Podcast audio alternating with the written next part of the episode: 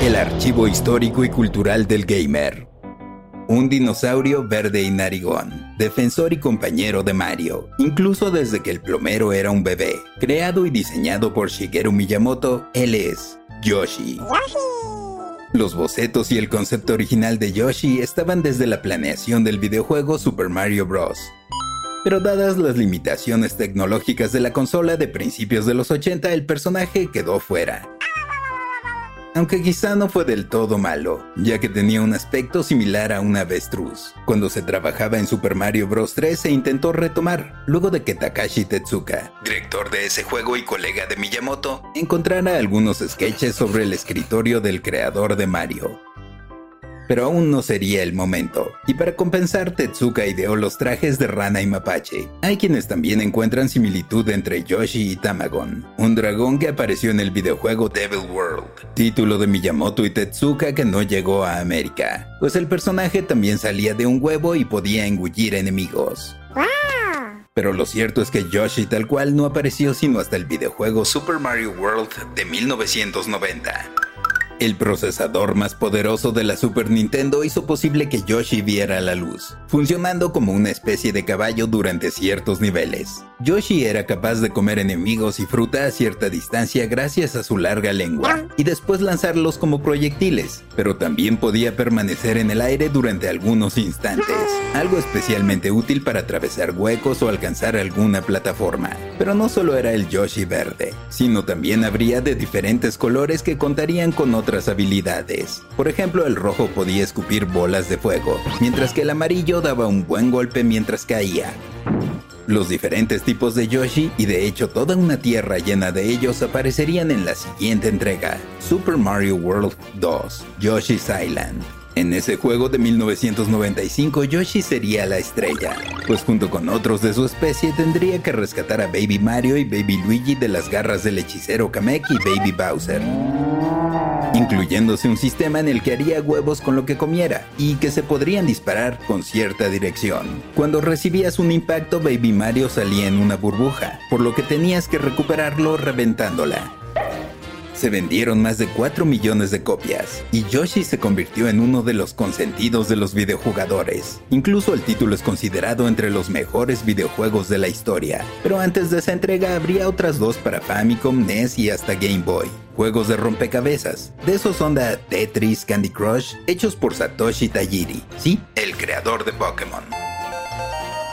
Digamos que fueron su prueba de fuego para Nintendo bajo la supervisión de Miyamoto. El primero se tituló simplemente Yoshi y tenías que hacer líneas con diferentes tipos de enemigos de Mario que caían, mientras que en el segundo lo que caía eran galletas. Su título, Yoshi's Cookie que por cierto también llegaría a Super Nintendo. Pero lo curioso es que aunque Yoshi debutó en Super Nintendo, aún se editaran títulos con él para la generación anterior. Y prácticamente desde ese entonces el simpático dinosaurio ha estado presente en casi todos los juegos de Mario y su pandilla, incluyendo obviamente los de la serie de Super Mario, así como sus participaciones en Super Mario Kart. Mario Kart. Desde el primero para Super Nintendo en 1992. Nintendo. Super Smash Bros también desde el primero para Nintendo 64 en 1999 y en Paper Mario de 64 desde el año 2000, entre un montón de series más como Mario Party o Super Mario Strikers. Pero Yoshi no se ha limitado a ser un personaje más del montón, no señor. Ha tenido sus propias entregas, varias de ellas extraordinarias, pero vayamos en orden.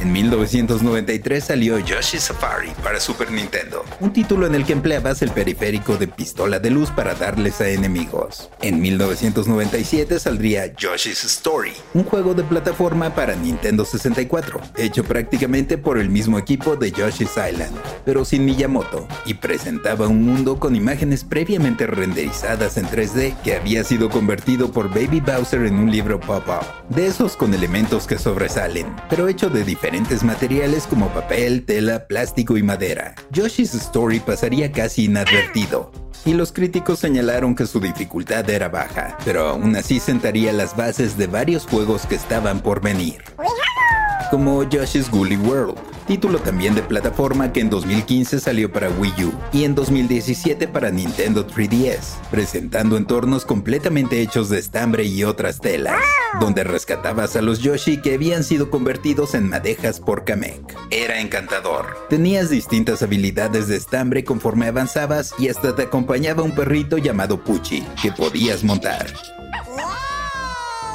Irónicamente de forma similar a lo que hace Mario con Yoshi. Y por si fuera poco salieron figuras amiibo del juego cubiertas de estambre, para derretirse de ternura.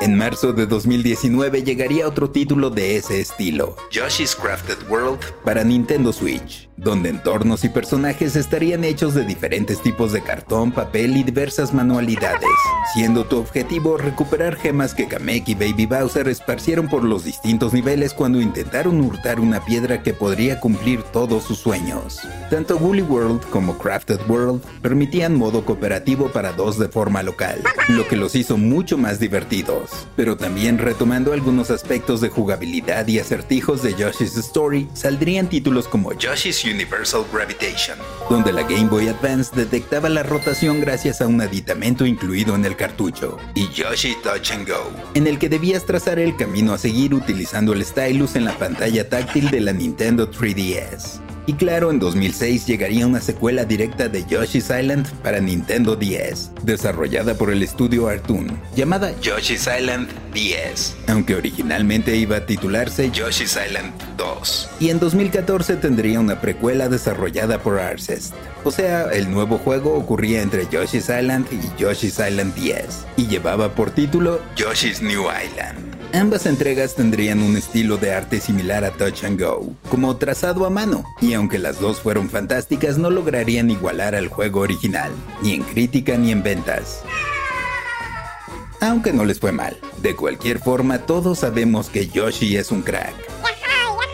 El libro Guinness de Records lo ubica en el número 21 en su lista de los mejores personajes de un videojuego. Yo soy el Paella y esto fue Random Player. Random Player es un podcast original de Sonoro, disponible en cualquier plataforma donde escuches tus podcasts. Suscríbete en Spotify y comparte este episodio con tus amigos. Yo soy el Paella y esto fue Random Player. Random Player.